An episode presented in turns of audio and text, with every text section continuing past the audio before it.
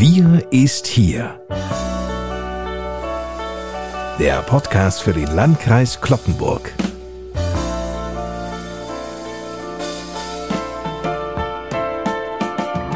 Ich bin Lars Kors. Moin und willkommen zu einer besonderen Ausgabe unserer Podcast-Reihe. Das Coronavirus hat unser Leben in kurzer Zeit von Grund auf verändert. Für viele ist das Gewohnte aus den Fugen geraten. Das Virus veränderte unseren Alltag, unsere Kommunikationsformen, auch die Art, wie wir arbeiten, fühlen oder auch denken. Doch wie wird sich unser Alltag nun weiterentwickeln, wenn wir diese Pandemie erst einmal zumindest im Griff oder gar überwunden haben? Wie wird unser Weg zurück zur Normalität aussehen? Wird alles so sein wie früher hier bei uns im Landkreis Kloppenburg? Über diese Fragen werden wir ausführlich sprechen. Das sind die Gäste an diesem Pfingstsonntag 2021 im Kloppenburger Kreishaus an der Eschstraße.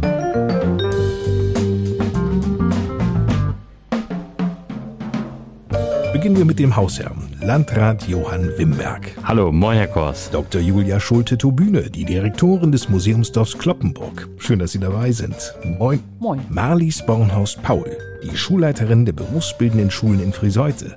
Willkommen. Moin, Herr Kors. Ich bin froh, heute hier zu sein. Dr. Franz Stuke ist dabei, der Vorsitzende des Kreissportbundes Kloppenburg. Moin. Moin. Und Klaus Fleming, der Vorsitzende des Deutschen Hotel- und Gaststättenverbandes DEHOGA im Landkreis Kloppenburg und Betreiber des Kloppenburger Restaurants Flemings in der Mühlenstraße.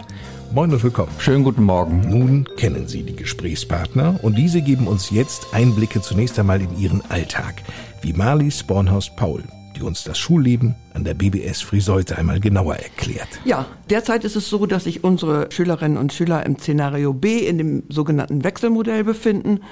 Das bedeutet, ein Teil der Schüler ist im Präsenzunterricht da, ein anderer Teil im Distanzunterricht. Ab 7.30 Uhr betreten die Schüler unsere Schule. Dort findet eine Überprüfung statt. Haben sie die Maske auf? Haben sie den Selbsttest nachgewiesen? Sind die Hände desinfiziert, dort sind überall auch Desinfektionssäulen aufgestellt. Wie läuft denn das eigentlich mit dem Selbsttest? Also mit dem Selbsttest ist es so, dass die Schüler zu Hause selber testen mhm. und bringen dann den Teststreifen selber mit und unterschrieben ein Formular, dass sie diesen Test an dem Morgen durchgeführt haben. Also da muss man auch ein bisschen Vertrauen natürlich mit einbringen. Ne? Natürlich muss man da Vertrauen mit einbringen, aber die Schüler sind selber auch ja daran interessiert, in einem sicheren Rahmen unterrichtet zu werden. Und ich gehe davon aus, dass ein Großteil der Schüler sich auch daran hält. Und wird denn auch regelmäßig gelüftet? Müssen die Masken aufbehalten werden im Unterricht? Die, die Schüler gehen in die Klassen, lassen die Masken auf. Es wird alle 20 Minuten gelüftet. Es gibt eine festgelegte Reihenfolge. Es gibt sogar einen Schüler, der überwacht, ob die Fenster regelmäßig geöffnet werden, der dafür sorgt, dass das geschieht. Und wenn die in die Klassenräume hineingehen, dann ist der Lehrer auch schon da der darauf achtet, dass die Maske aufbleibt, dass der Abstand eingehalten wird und so weiter. Die Unbeschwertheit ist noch nicht da. Und ich glaube, das wird auch noch einige Zeit dauern. Der Kreissportbund Kloppenburg ist ja die Dachorganisation von Sportvereinen im Landkreis Kloppenburg, die dem Landessportbund Niedersachsen wiederum unterstellt sind. Aktuell gehören dem KSB Kloppenburg über 170 Sportvereine an mit mehr als sage und schreibe 50.000 Mitgliedern. Wie geht's denn den Vereinen und Mitgliedern in dieser Zeit der Pandemie? Natürlich, wir leiden alle darunter. Ich muss sagen, toi, toi, toi, die Vereine, wenn ich damit anfangen darf, geht es gar nicht mal so schlecht. Sie sind bisher ganz gut da durchgekommen. Natürlich vermissen sie ihre sportlichen Angebote und die Möglichkeiten, die in Anführungsstrichen kleineren Dorfvereine und Sportvereine, die in den Dörfern und in den Ortsteilen beheimatet und verhaftet sind, werden auch treu von ihren Mitgliedern weiterhin unterstützt. Und es läuft von der Seite her, außer dass sie eben halt nichts machen können. Etwas anderes ist es bei etwas größeren Vereinen, die auch schon kommerzielle ähm, Abteilungen haben. Denen sind natürlich Einnahmen brechen denen weg. Wobei aber hier auch äh, Corona-Hilfen, aber auch durch Unterstützung über den Kreissportbund auch Möglichkeiten geschaffen worden sind, dies etwas abzufedern. Von daher toi, toi, toi, kommen wir, glaube ich, bisher zumindestens, was die Mitgliederentwicklung und so weiter angeht, mit einem blauen Auge davon. Was kostet denn eigentlich Geld angesichts der Sportstätten, die ja häufig von den Kommunen auch zur Verfügung gestellt werden? Es sind viele Ehrenämtler aktiv. Was kostet Geld beim Sportverein? Geld beim Sportverein ist die normale Unterhaltung. Das sind die, äh, auch jetzt während der Ruhezeiten müssen ja nun auch die Betriebskosten irgendwo äh, aufgefangen werden. Äh, es sind die normalen Versicherungsbeiträge, andere Mitgliedsbeiträge, wovon sie natürlich auch weiterhin profitieren können ist immer wieder auch ein, na, ich sag mal, ein Diskussionsthema, wenn es darum geht, äh, ihre Mitgliedsbeiträge zum Beispiel an den Kreissportbund zu entrichten. Was kriegen wir denn dafür? Aber wir bieten eine Vielfalt an Möglichkeiten an, dieses auch abrufen zu können. Wir versuchen auch immer wieder, ich sag mal, den Vereinen das anzubieten, welche Möglichkeiten sie jetzt auch haben.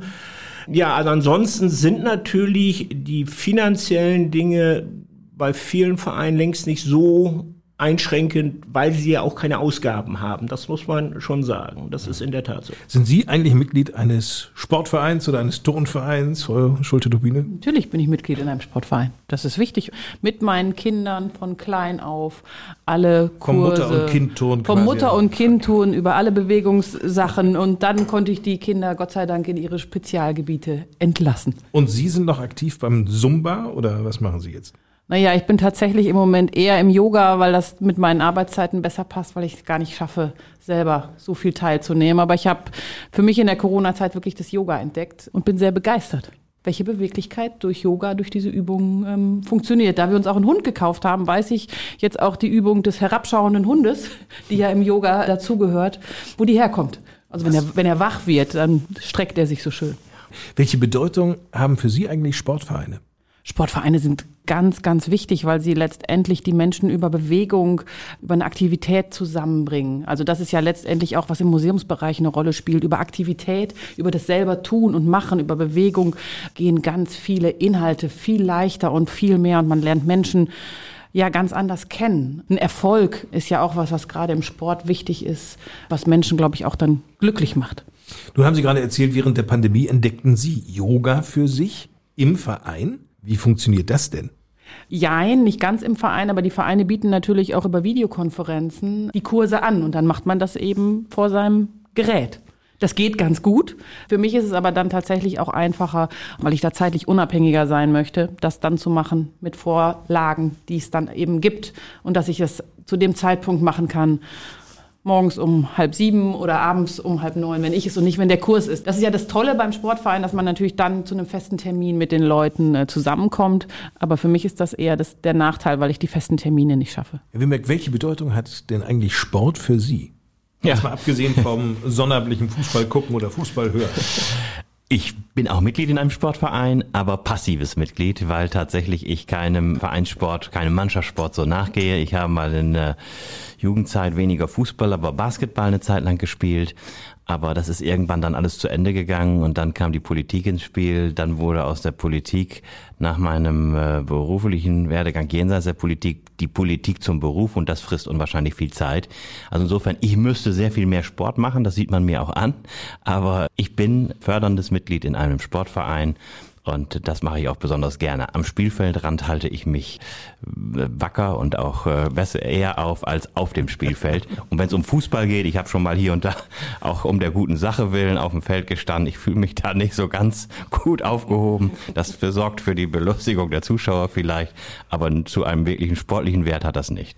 Also es reicht ja beim Fußball, wenn Sie in den Augen des Gegners die Gefahr wecken können, ja, die von Ihnen ausgeht, dass Sie nämlich den Ball ihm ab abnehmen können. Ja.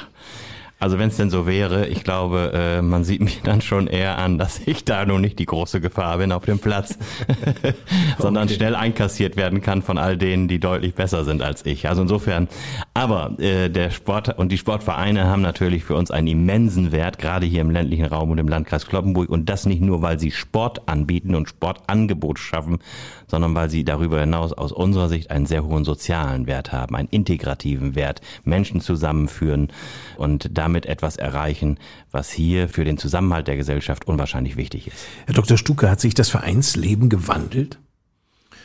Habe eine Befürchtung oder beziehungsweise erste Anzeichen gehen dahin, dass wir Schwierigkeiten bekommen werden, wieder in den normalen Modus hineinzukommen, den Staat hinzubekommen, äh, die äh, Jugendlichen zu motivieren, insbesondere die Betreuer zu motivieren. Das wird der Schlüssel sein, für die einzelnen Vereine. Es gibt die ein oder anderen, die sagen, hm, ich hoffe, dass ich meine Jugendbetreuer, insbesondere in dem Bereich, wieder beisammen bekomme. Denn die waren nun anderthalb Jahre, haben die auch was anderes gemacht und sagen, hm, das war ja auch keine schlechte Zeit, die ich dort hatte. Äh, muss ich dort dann jetzt das Wochenende wieder für mich einspannen oder mich einspannen lassen, um an der Linie zu stehen oder ich sag mal in der Halle?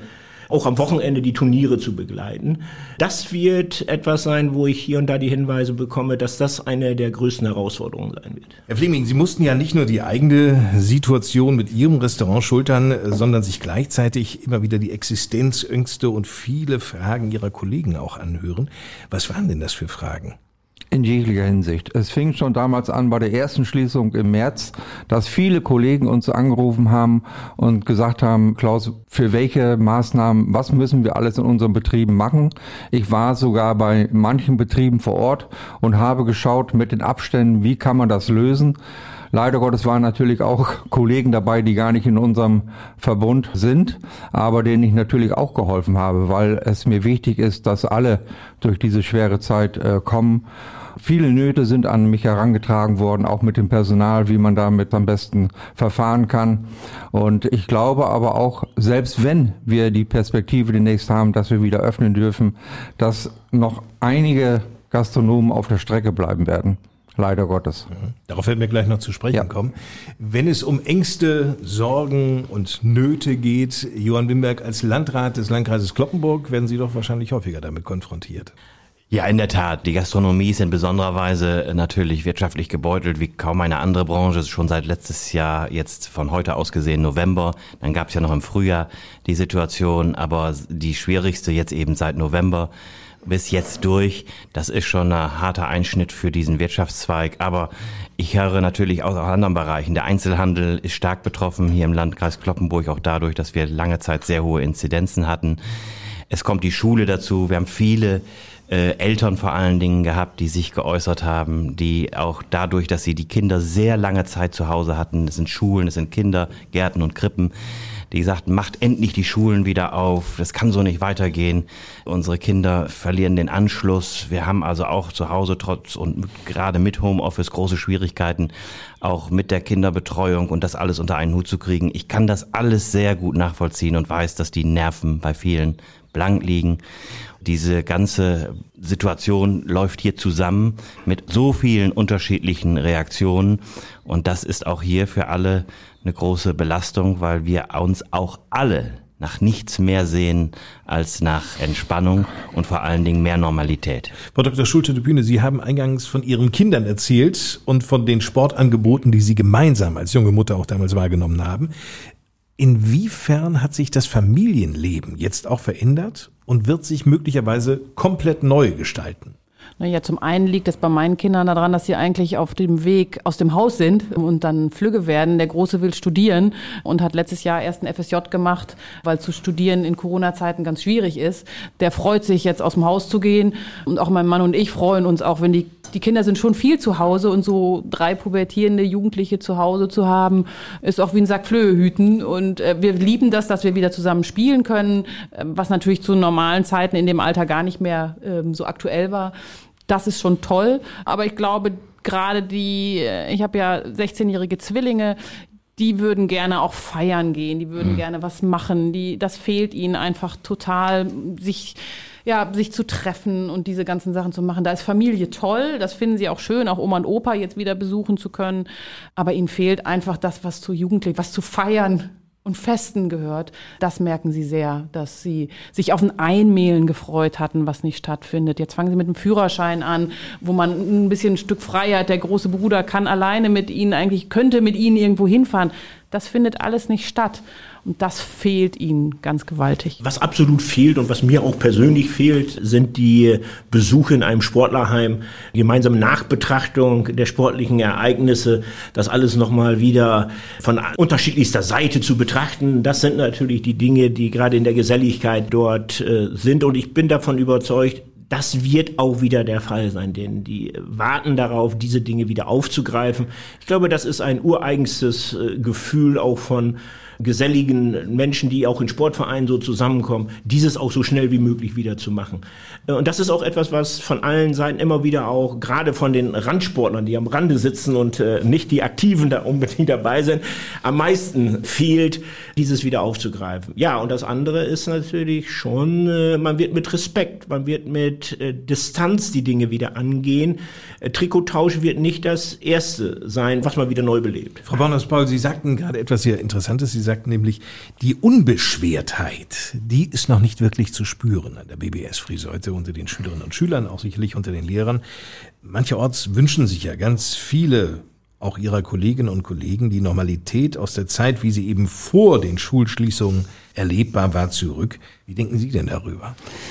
Also ich kann das durchaus verstehen, dass, dass alle gerne zur alten Normalität zurückkehren wollen. Ich glaube aber, dass die berufliche Realität so aussehen wird, dass deutlich mehr Digitalisierung, wie gesagt, im Unterricht stattfinden wird.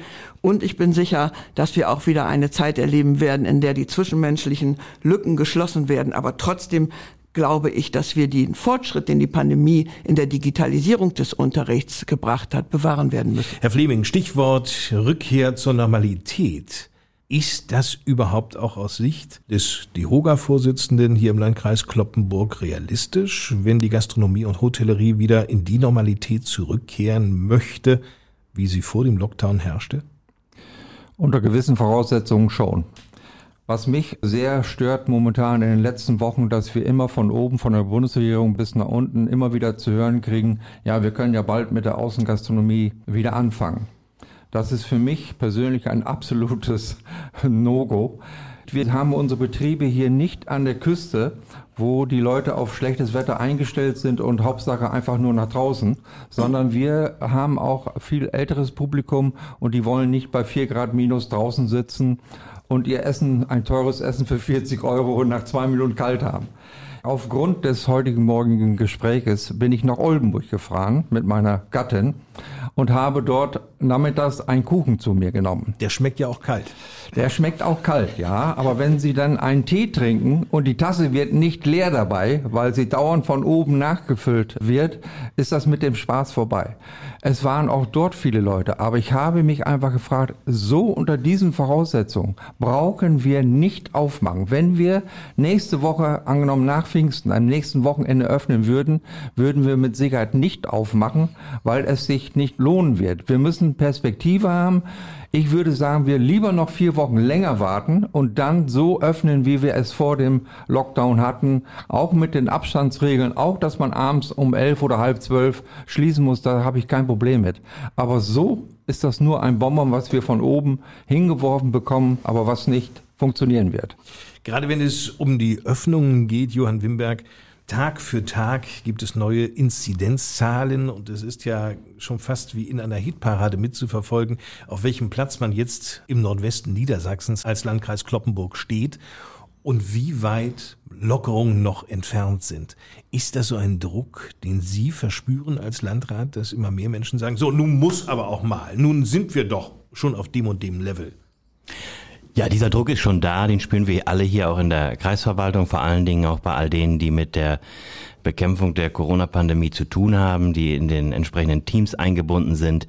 Denn wir sind ja alle ausgeliefert. Wir sehen die Zahlen jeden Tag aufs Neue und haben nur bedingt selber jede einzelne Person Einfluss darauf, diese in die eine oder andere Richtung zu wenden. Als Gesellschaft insgesamt schon, indem wir uns eben an die, versuchen an die Regeln zu halten. Aber dieser Druck ist natürlich da und er ist noch größer geworden durch die sogenannte Bundesnotbremse.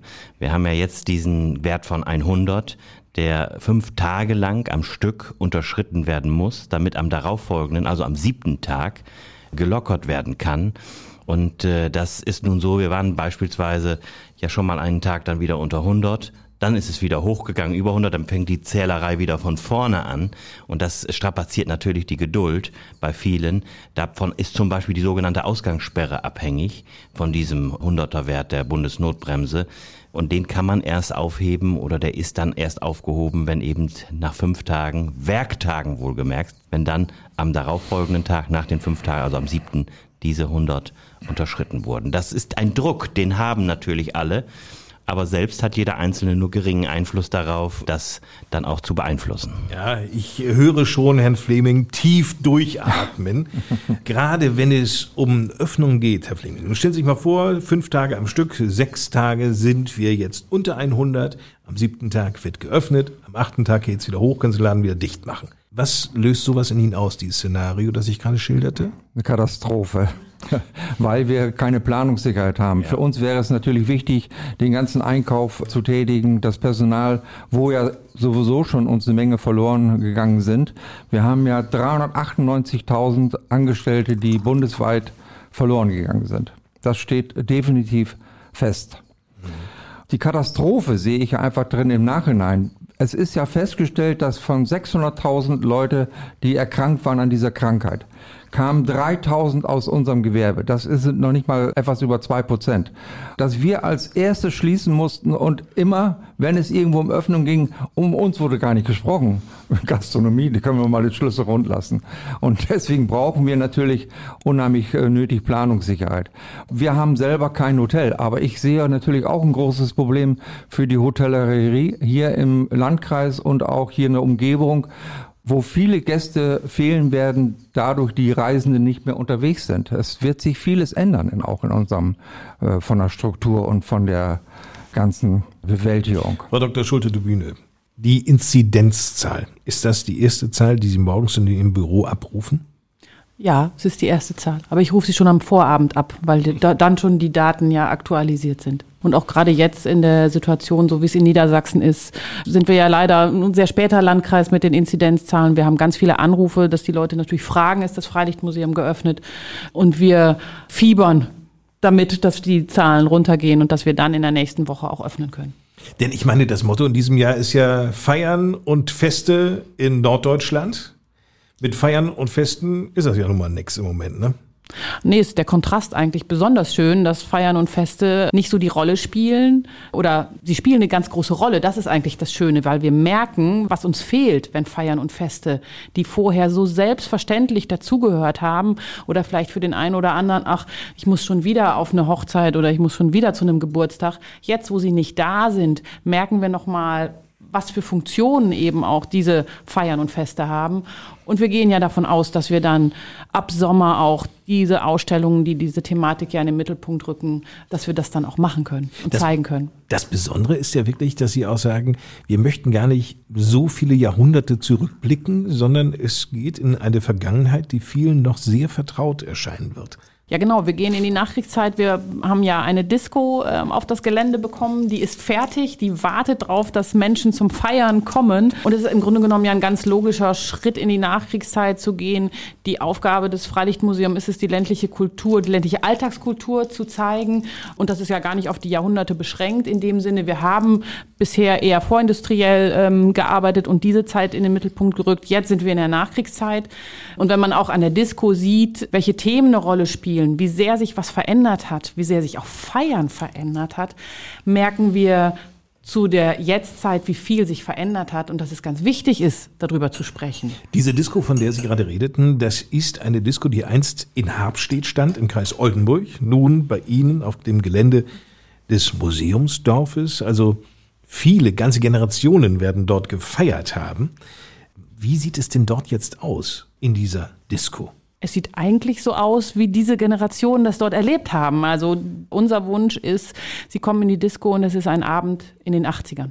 Also in den 80ern, weil das, wir haben ja auch Forschung ähm, zu der Disco betrieben, weil das auch die Zeit, auch bundesdeutsch ist, wo die Diskothek ihre Hochphase hatten. Also mit den 70ern gestartet, mit dem Film Saturday Night Fever, nochmal so ein Katalysator, der das nochmal sehr nach vorne gebracht hat. Und dann sind es die Diskotheken, die im ganzen ländlichen Raum unterwegs waren. Und darum zeigen wir 80er. Und sie kommen rein und Sie sind in den 80ern und sind auch an einem Abend in den 80ern. Ein Museum hat ja nur tagsüber geöffnet, aber unsere Vorstellung ist wirklich, Sie sind mit vielen Leuten, auch das ist zu Corona natürlich ein bisschen schwierig, aber das ist unser Anspruch, dass das rüberkommt, dass Sie das Gefühl haben, ich bin in den 80ern. Ich bin in den 80ern und kann dort wieder ein Stück Normalität auch mhm. genießen. Ja, auf jeden Fall, genau. Was da als Normalität vielleicht gegolten hat. Ja, da hat vor allem zur Normalität gehört, dass sie geraucht haben in der Disco, ne? Ganz genau. Die Kollegen haben auch, ich will nicht sagen Rauchgebot in der Disco, aber auch das spielt natürlich für uns eine Rolle. Wir haben ja alles mitgenommen, wirklich alles eins zu eins. Und an der Theke auf einem Kuchen Tablett, will ich mal sagen, mit mhm. einer Käsehaube überzogen. So noch selbstgemachte Frikadellen, die aber diesen Nikotinduft noch aufgefangen haben. Ich könnte es nicht besser beschreiben. und ich hoffe, dass genau das bei den Besuchern auch rüberkommt. Bei der, bei der Frikadelle müssen wir noch so ein bisschen gucken, wie wir das hinkriegen. Aber das ist genau richtig. In den 80ern war Rauchen. Also es war, wenn man aus dieser Disco rauskam, man musste sich eigentlich abends noch duschen, weil alles ähm, getränkt war von dem Nikotin. Also das ist auch wirklich, was die meisten, also auch, wir haben ja auch ähm, junge Kolleginnen, die das Projekt mitbetreuen. Das ist für die unvorstellbar, dass geraucht worden ist und welche Prozeduren noch dazugehört haben zu einem Disco-Besuch, also von dem Fertigmachen und aber auch von dem Nachhausekommen und wo dann eigentlich klar ist, ich muss die Bekleidung entweder im Badezimmer lassen, ich nehme sie auf gar keinen Fall mit in mein Zimmer, aber die Haare etc. haben natürlich auch nach äh, Nikotin gerochen. Und das ist auch, was man so ganz typisch damit verbindet. Und das, das schöne Beispiel ist auch, an den, ähm, in der Disco jetzt sind natürlich ganz viele Aschenbecher und Pinsel auch. Als die Kollegin das eingerichtet hat, war sie irritiert, was denn dieser Pinsel, dieser Pinsel an jeder Theke zu bedeuten hatte und warum die Mülltonne so groß war. Und das ist halt, um immer die Aschenbecher zu leeren. Und das war für sie natürlich überhaupt gar nicht nachvollziehbar. Und da sind wir bei diesem Punkt, da merken wir, es ist schon Geschichte und es ist was, was heute völlig unüblich ist. Und auch bei dem Disco-Besuch, also es sei denn, ich bin in, einem, in einer Raucherdisco, aber eigentlich spielt das heute keine Rolle mehr. Nee, das stimmt. Wie sehen denn die Hygienekonzepte bei Ihnen jetzt aus? Die müssen Sie auch trotz Lockerungen einhalten. Natürlich, also wir haben ganz viele Hygienekonzepte, natürlich auch schon im letzten Jahr gehabt.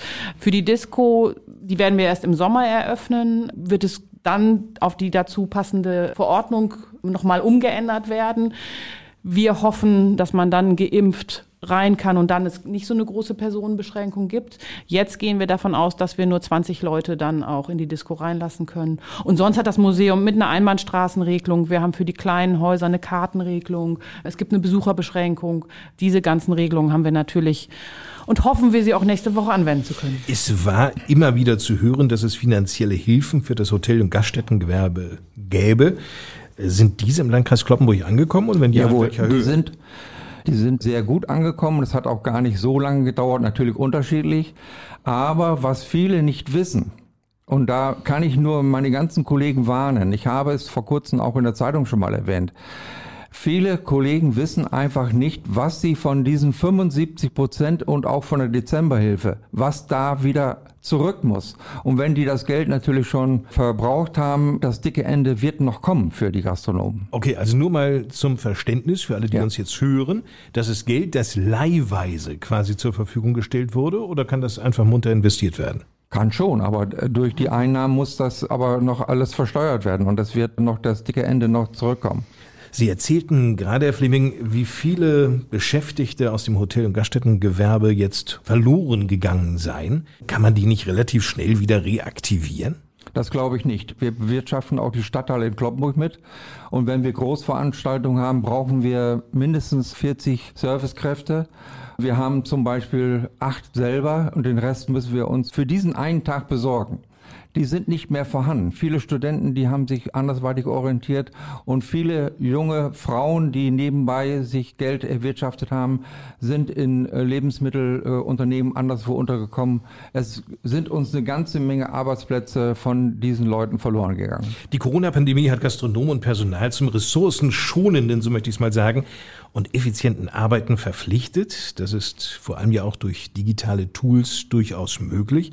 Sind denn aus Ihrer Sicht digitale Bestellungen wesentlich effizienter, sowohl für die Gäste als auch für die Betriebe, weil sie kalkulieren können? Nein. Wir müssen immer frische Sachen da haben und das kann ich nicht immer so planen, wie ich das gerne will. Also da, das sehe ich anders. Mit der Corona-Krise kam der Homeoffice-Boom und dieser wird ja wohl auch, wie wir es schon gerade haben hören können, auch weiter bestehen, sage ich mal. Die Folge ist, dass der Umsatz für Gastronomen zumindest beim Mittagsgeschäft zurückgegangen ist und auch weiter zurückgehen wird. Es fehlt die hohe Frequenz etwa an Büroangestellten. Durch welche Ideen, auch von der DEHOGA möglicherweise, könnte sowas aufgefangen werden? Das kann ich Ihnen noch nicht genau sagen. Es werden auf jeden Fall mehrere Betriebe mittags nicht mehr öffnen.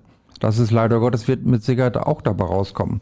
Seit 40 Jahren haben wir ständig Mittagstisch, immer Mittagstisch gehabt. Jetzt, wenn wir die Leute mittags, wenn sie mittags erst noch bei uns draußen vor der Türe noch einen Test machen müssen, wo ich dann auch noch Personal für abstellen muss. Und wenn sie den Mittagstisch dann für wenig Geld bekommen bei uns und dann auch noch kein Getränk zu sich nehmen, ist es auch vom wirtschaftlichen natürlich völlig uninteressant, mittags überhaupt zu öffnen. Und wir können aber auch nicht auf einmal den Preis jetzt so ins Uferlose setzen, dann sagen sich die Leute, ja, nach Flemings brauchen wir erst gar nicht mehr hingehen, das ist zu teuer.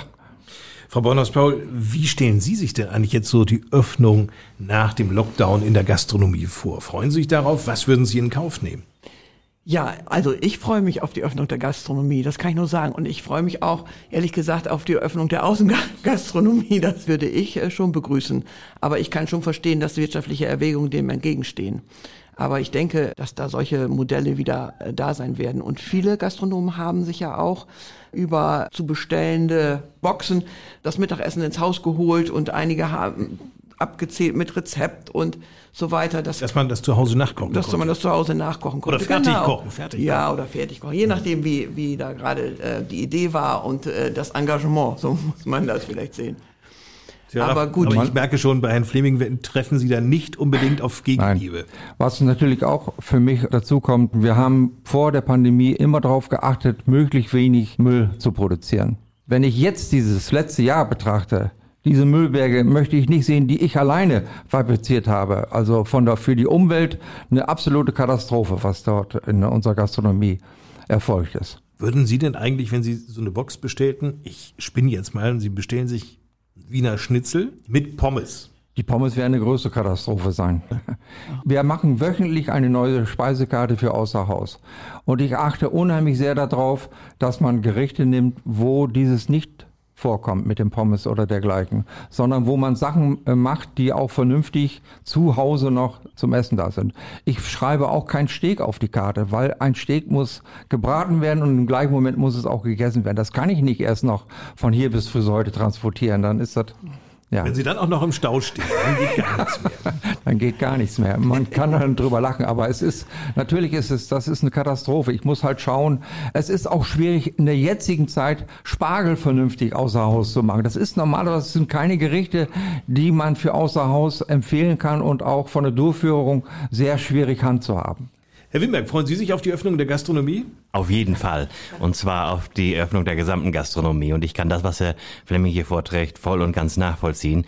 Wenn wir jetzt am Mittelmeer wären, dann ist das mit der Außengastronomie eine andere Nummer. Dann kann ich verlässlich fast im Sommer durchgehend draußen bewirten. Bei uns ist das schon sehr viel schwieriger und damit wetterabhängig und treibt möglicherweise viele Leute dann erst gar nicht in die Gastronomie, weil sie sagen, wie bei diesem Wetter soll ich draußen sitzen, ist ja unmöglich, mache ich nicht.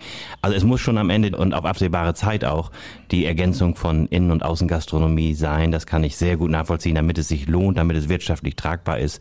Und selbst wenn das, hat der Fleming ja auch gesagt, unter Auflagen, das heißt unter Abstandsregelungen, die Tische anders gestellt werden, andere Sachen, das hat man ja alles schon sehr erfolgreich ausprobiert. Insofern glaube ich, gibt es Lösungen auch was die Öffnung der Innengastronomie in gewissem Rahmen äh, das, angeht. Das Personal brennt darauf zu arbeiten. Sie rufen uns schon täglich an, wann machen wir denn jetzt auf? Ich sag Leute, ich sag, wir sind hier im Schockzustand mit dem Wetter. Vorher hatten wir um diese Jahreszeit ja schon unheimlich tolle Tage, aber momentan, äh, ich glaube nicht, dass Sie abends bei drei Grad minus äh, essen wollen. Grog und Glühwein vielleicht, aber mehr nicht. Da kommen wir der Sache näher. Da kommen wir der Sache näher. Frau Bornhaus-Paul, mussten Sie denn in dieser Zeit auch unkonventionelle Wege beschreiten? Ja, das mussten wir immer wieder, natürlich. Wir haben zum Beispiel, um möglichst viele Schüler beschulen zu können, ein Rotationsmodell entwickelt. Das heißt, wir haben für alle Klassenräume Raumkapazitäten festgelegt und bis zur Höhe dieser Raumkapazität werden auch Schüler der Klasse beschult. Wenn darüber hinaus noch Schüler da sind, dann werden die im Homeschooling, im Distanzunterricht beschult und vor allen Dingen kommen dann die Schüler in den Unterricht, die zu Hause nicht über das technische Equipment verfügen, die vielleicht auch keinen Internetanschluss haben. Da versuchen wir möglichst diese Schüler in die Schule zu holen und die, die technisch besser ausgestattet sind, gehen dann in den Distanzunterricht. Die Schüler, die im Distanzunterricht sind, sind nicht immer die gleichen. Auch das wechselt in einer Rotation. Wurden denn in den zurückliegenden Monaten auch möglicherweise überholte Strukturen in Frage gestellt? Natürlich haben wir andere Strukturen in den Unterrichtskonzepten verändern müssen, weil sich Unterricht total verändert hat in dieser Zeit was in Präsenz stattfand, musste auf digitale äh, Konzepte umgestellt werden. Und das hat den Kolleginnen und Kollegen sehr viel abverlangt. Wie stark erleben oder auch erlebten Sie in dieser Zeit so Kreativität oder auch den Willen zur Problemlösung in der Schüler- oder auch in der Lehrerschaft? Das war allerdings sehr interessant zu sehen.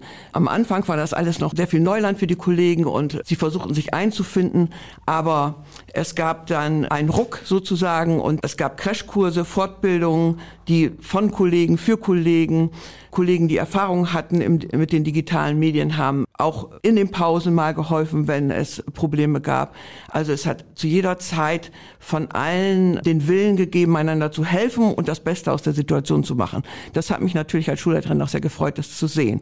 Und für die Schüler war es ja so, Sie kennen die Nutzung digitaler Medien sicherlich von jeher gut und möglicherweise auch besser als ältere aber sie mussten das Handy, das sie sonst nur als Kommunikationsmittel genutzt haben, plötzlich nutzen, um unterrichtlich tätig zu werden. Und das war für viele auch eine Herausforderung. Das heißt also, das Schul- und Bildungswesen hat im Zuge dieser Pandemie einen wahren Innovationsschub erfahren. Ja, das kann man so sagen. Vor allen Dingen, was die technische Ausstattung anbelangt. Es war ja schon viel Technik in der Schule vorhanden, digitale Technik, aber das hat nochmal deutlich äh, Aufschub genommen weil äh, wir Mikrofone brauchten, wir brauchten Kameras, die sind äh, vom Landkreis zur Verfügung gestellt worden. Smartboards wurden zusätzliche installiert, also so, dass jetzt in jedem Klassenraum eine digitale Technik auch vorhanden ist. Das sind ja Kosten, äh, Johann Wimberg, mit denen Sie ja auch so erst einmal überhaupt nicht haben kalkulieren können als Landkreis. Ja, das ist sicherlich so. Es sind aber auch Programme aufgelegt worden, über den Bund zum Beispiel, was Ausstattung von Schulen angeht. Diesbezüglich haben wir uns auch natürlich dieser Möglichkeiten bedient. Das Problem ist, man musste ja schnell sein. Man kann ja nicht sagen, so nun haben wir Pandemie, nun brauchen wir Ausstattung. Gott sei Dank ist das einigermaßen gut gelaufen, dass wir aufrüsten konnten und dann auch Material und auch Technik bekamen. Das ist noch nicht abgeschlossen, muss ich auch dazu sagen. Das muss noch weitergehen. Aber ich glaube, wir sind, was die Schulen des Landkreises angeht, ein gutes Stück vorangekommen in dieser Zeit. Die Digitalisierung macht hier nun wirklich branchenübergreifend einen enormen Schub. Wir konnten es auch schon von Frau Bornhaus-Paul hören. Wer online nicht oder auch kaum auffindbar ist, der hat auch offline ist immer schwerer. Welche Bedeutung haben denn Social Media oder auch die Homepage-Gestaltung für Sie als Gastronom? Ich gebe Ihnen in der Hinsicht nicht unbedingt recht. Und zwar folgendermaßen. Wichtig ist doch, was auf den Teller kommt. Und das ist die Werbung. Es ist doch wichtig, dass wir kontinuierlich gutes Essen bringen. Und das ist immer noch die beste Werbung. Und, das und Mundpropaganda. Ganz genau. Es wird sich rumsprechen und dann, da müsst ihr hingehen, da kriegst du was ordentliches auf den Teller. Wie denken Sie darüber? Ich glaube, dass das tatsächlich so ist, wie Herr Fleming sagt. Ja? Ja. Also die Bewertung von Gästen auf Social Media, zum Beispiel bei Instagram oder Facebook, das ist nicht das Allheilbringende. Vielleicht habe ich auch nicht das passende Alter, um das beurteilen zu können. Och. Das ist eine Ergänzung, aber das Wichtigste ist einfach, dass die Betriebe gute Arbeit leisten und das wird sich auch in Zukunft rumsprechen. Wie wird denn der Unterricht der Zukunft aussehen? Was meinen Sie? Ja, ich glaube, dass wir in Zukunft einen Teil unseres Unterrichts sicherlich auch als Distanzunterricht vorhalten werden. Wir werden auch sicherlich deutlich mehr digitale Medien nutzen, aber die beste technische Ausstattung ersetzt ja nicht guten Unterricht. Das wäre naiv zu glauben, dass das möglich sei.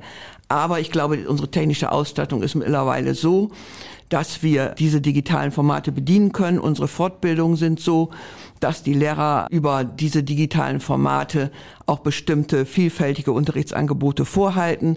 Und Johann Wimmich hat es ja gerade gesagt, es ist ja noch nicht das Ende der Technisierung der Schulen da, sondern da ist immer noch einiges, was äh, nachzuholen ist, auch in den Unterrichtskonzepten, die wir zur Verfügung stellen.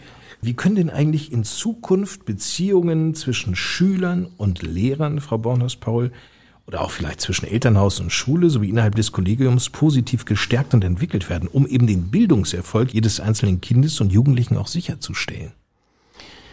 Ja gut, für uns gelten da auch die Beziehungen zu den Betrieben, die dürfen wir sicher nicht vergessen, aber für alle gilt aus meiner Sicht, es muss ganz individuell geschaut werden, was der einzelne Schüler benötigt. Wir werden uns ganz besonders um die Schüler kümmern müssen, die unter schwierigen Bedingungen leben und lernen und die keinen Rückzugsort, die keine technische Unterstützung haben. Und der eine braucht eben finanzielle Unterstützung, der andere eine technische Ausstattung, der nächste braucht eine Tagesstruktur und einen anderen sozialen Kontakt.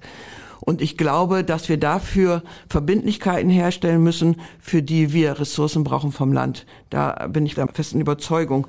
Und der Lockdown hat für mich gezeigt, dass die Jugendlichen unbedingt und dringend die Schule brauchen, um wieder zu Persönlichkeitsentwicklung, zum Spracherwerb für soziale Kompetenzen. Das sind alles Dinge, die haben in dieser Zeit nicht die notwendige Beachtung finden können, weil das Zwischenmenschliche, die Zwischentöne, das, was Schule ausmacht an vielen Stellen, konnte nicht stattfinden auf Distanz. Was kann denn die Gastronomie und die, auch die Hotellerie aus dieser Corona-Krise lernen? Schwer zu sagen. Wichtig ist der Zusammenhalt. Ich kann das auch mit, von meinen Kollegen sagen. Wir hatten das ja vorhin schon einmal angesprochen, dass viele sich bei mir gemeldet haben und ihre Sorgen und Nöte loszuwerden. Und wir sind sehr zusammengewachsen, noch mehr als äh, vorher in dieser Zeit. Und ich glaube, dass man äh, zusammen auch da wieder rauskommen wird. Auf der nächsten Generalversammlung wird mit Sicherheit ein, die wird mit Sicherheit sehr lange dauern. Aber um Perspektiven wieder erkennbar zu machen. Herr Dr. Stuke, nun haben wir die Situation, dass die Sportvereine nicht aktiv sein konnten während des Lockdowns. Haben Sie dafür eigentlich Verständnis? Können Sie das nachvollziehen?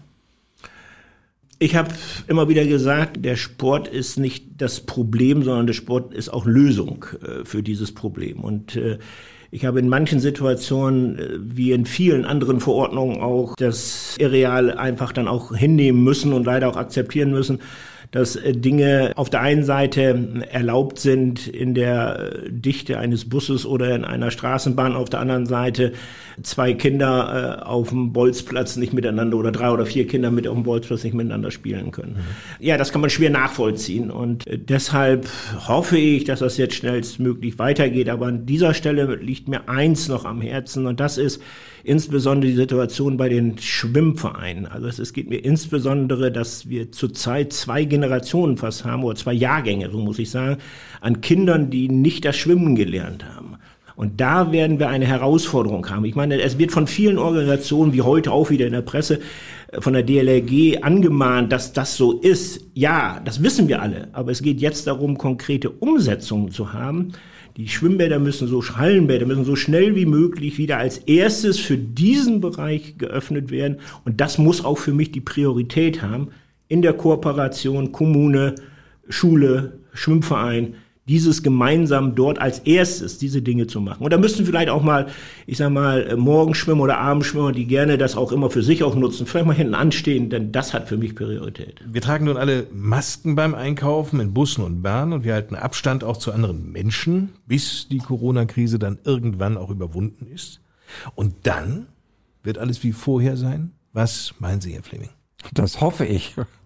Können Sie das noch näher begründen? Nein, das kann ich nicht. Den weiteren Verlauf kann man nicht genau beurteilen, was nach dieser ganzen Pandemie noch auf uns erwartet. Aber ich hoffe, dass der normale graue Alltag wieder einkehrt und dass ich endlich wieder Gäste empfangen darf und mit viel Liebe sie betreuen kann und bekochen kann. Also an dem grauen Alltag wird es nicht scheitern. Ja. Wird es die geben, die Normalität, so wie wir sie kennen? Ja, ich glaube, dass sie sich Stück für Stück wieder zurückholen lässt. Ich glaube auch nicht an den grauen Alltag. Ich kann Herrn Fleming kann uns in die Schule einladen. Wenn die Schülerinnen und Schüler da sind, ist der Alltag immer sehr bunt und das ist das, was Schule ausmacht. Und äh, ich habe es ja eingangs schon mal gesagt, das, was jetzt fehlt, ist auch in vielen Bereichen das Zwischenmenschliche, das soziale Gefüge, was Schule ausmacht. Und da hoffe ich doch sehr, dass es wieder zurückkommt. Und ich glaube, dass es auch gelingen wird. Denn ohne Nähe geht Schule nicht. Wird alles so sein wie früher?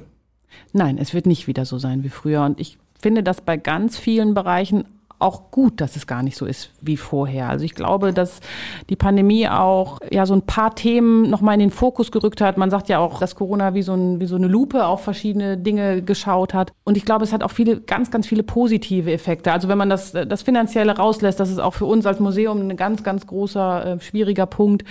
Aber wir haben gemerkt, dass viele Formate, die wir anbieten, so gut sind, weil sie analog sind. Also die fehlen uns. Wir haben es geschafft, viele Sachen auch ins Digitale zu ziehen, was vorher vielleicht schwierig gewesen wäre, weil man immer auch die Notwendigkeit nicht gesehen hat. Aber wir, wir haben jetzt ganz stark so diese Unterschiede. Das Digitale ist wichtig, aber das Analoge auch. Die regionalen Besonderheiten kommen jetzt noch mal mehr raus. Die Leute können ja nicht weit reisen und entdecken ihre Umgebung und das Museum ist ein Teil dieser näheren Umgebung. Und man ist doch an vielen Stellen wieder so auf so ein paar Sachen wird man erinnert, die, die man vielleicht so in der, in der Hektik des Alltages vorher so ein bisschen verloren hatte. Und ich glaube, das schaffen wir jetzt wieder, diesen Wert zu erkennen. Ich hoffe, dass wir uns davon auch was bewahren können. Ich glaube, dass das ganz, ganz wichtig ist. Und wir als Museum haben es geschafft, eben auch diese Schließzeit zu nutzen. Also wir finden sie ganz furchtbar. Wir vermissen unsere Besucher ganz, ganz, ganz extrem. Aber wir haben dann auch nicht gesagt, naja, dann legen wir jetzt alle die Hände in den Schoß und sind traurig zu Hause, sag ich mal, sondern wir haben diese Zeit genutzt, ohne die Besucher viel an die Gebäude zu gehen, viel ans Gelände zu gehen, wo es oft schwierig ist, wenn Besucher da sind, dort aktiv zu werden kleine Sachen saniert, in der Gelängepflege viel äh, Grün rausgenommen, Ausstellungen vorbereitet. Da hatten wir in den normalen Jahren gar keine Zeit zu, weil einfach so viel auch war. Und man konnte jetzt tatsächlich sehr viel überlegen und auch nochmal über viele Formate nochmal nachdenken. Wo wollen wir hin mit dem Museum? Auch mit dieser Erweiterung in die Nachkriegszeit ergeben sich ja ganz, ganz viele Chancen, die wir sonst so gar nicht, gar nicht hatten. Die Klimathematik wird bei uns jetzt eine Rolle spielen. Also wir haben ganz viel auch genutzt und nochmal wirklich geguckt, so was sind die Themen eines Freilichtmuseums, was macht uns besonders, was macht es aus, was können wir Schülern und Besuchern mitgeben. Da ist auch, glaube ich, sehr viel Positives am Ende bei rumgekommen. Wenn wir denn wie andere Kultureinrichtungen auch die finanziellen Einbußen irgendwie abgefedert kriegen und die Wunden dort heilen können. Was meinen Sie, Herr Dr. Stuke? Also es wäre vermessen, wenn man so lange und auch so stark in den persönlichen Bereichen hat eingreifen müssen, dass dann alles wieder so normal wie vorher sein wird. Ich glaube, die körperlichen Berührungen, da wird es erst eine lange Zeit dauern. Da wird man wieder auf Distanz die ganze Zeit auch suchen. Dieses freudige Umarmen in, zu jeder Zeit wird nach meiner Einschätzung eine Zeit bedürfen, bis wieder eine andere Normalität einkehrt, wenn sie denn überhaupt so einkehren kann und wir nicht durch weitere äh, ja, Mutationen und dergleichen immer wieder neu überrascht werden. Aber es ist auch nicht jetzt irgendwo, äh, was mir Angst macht oder beziehungsweise was ich jetzt sagen muss, das muss unbedingt auch wieder so sein. Nein, das sind Erkenntnisse, die auch eben halt eine Anpassung erfordern. Und da ist der Mensch, und da bin ich auch ganz optimistisch, wird sich auch damit äh, arrangieren können und auch gut damit zurechtkommen. Herr Wimberg, inwiefern meinen Sie, dass alles wie früher sein wird nach Corona? Ja, ich teile diese Einschätzung, dass nicht alles so sein wird wie vorher. Wir werden mit gewissen Dingen schon aus dieser Erfahrung heraus anders umgehen. Wir haben doch eine Zeit lang, glaube ich, auch so nach Asien geguckt, immer mit dem Schmunzeln, wenn man Leute auf der Straße mit Masken sah und haben gesagt, oh Gott, wie schlimm ist das? Gut, dass wir das hier nicht müssen. Das Thema Masken wird, glaube ich, auch uns noch ein bisschen länger begleiten. Davon bin ich überzeugt. Und der Umgang auch damit ist ein großes Stück weit selbstverständlicher geworden. Nichtsdestotrotz wünsche ich mir an vielen Stellen sehr viel mehr Normalität, dass wir wieder zu einer Leichtigkeit auch zurückkommen, äh, die uns ein bisschen abhanden gekommen ist wegen der Angst vor dem Virusgeschehen. Nicht zu verwechseln mit Leichtsinnigkeit. Das wünsche ich mir natürlich nicht, gerade hier auch als Vertreter einer Behörde, die ein Gesundheitsamt hat, sondern wir müssen sehr ausgewogen eine gewisse Leichtigkeit wiederfinden, auf der anderen Seite aber auch immer mit der Vorsicht und dem Überlegen unterwegs sein, wenn es um Infektionen geht. Und gehen wir mal nur von einer Grippewelle aus. Da hat ja tatsächlich auch die äh, äh, Zeit der Corona-Pandemie gezeigt, deutlich zurückgehende Grippeinfektionszahlen, weil eben doch auch gewisse Vorsichtsmaßnahmen durchaus Sinn machen, auch beispielsweise im Herbst oder Winter. Vielleicht nehmen wir auch was Positives daraus mit im Umgang auch mit anderen Infektionen, die so den Menschen beschäftigen und auch schwer belasten können.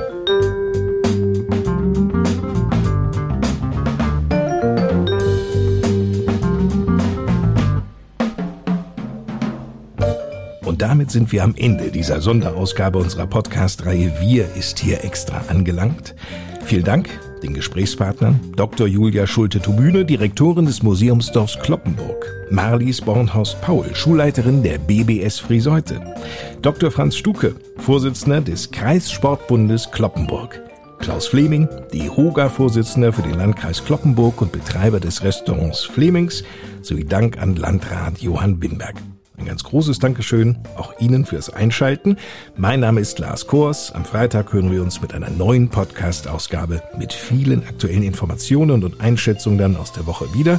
Ihnen bis dahin eine gute Zeit. Und eines ist mir bei dieser Podcast-Ausgabe sehr deutlich geworden. Wir stehen am Anfang eines neuen Wir-Gefühls. Oder Johann Wimberg? Auf der anderen Seite haben wir in der Pandemie natürlich auch andere Werte wiederentdeckt, wie das äh, familiäre, das Zusammensein innerhalb der Familie, wo vielleicht auch vieles äh, man sonst in der Hektik des Alltags auch schnell mal aneinander vorbeigelaufen ist. Dies muss schnell gehen, das muss schnell gehen. Und da sind wir ja quasi zur Besinnung hier und da auch gezwungen worden, was vielleicht auch so seinen Wert hat und hoffentlich auch seinen Wert behalten wird. Aber wir brauchen natürlich wieder Zusammenkunft, wir brauchen Begegnung und ich hoffe auch, dass das alsbald dann auch wieder mehr an Normalität gewinnt, wenn da ist der Gesellschaft was verloren gegangen in dieser Zeit.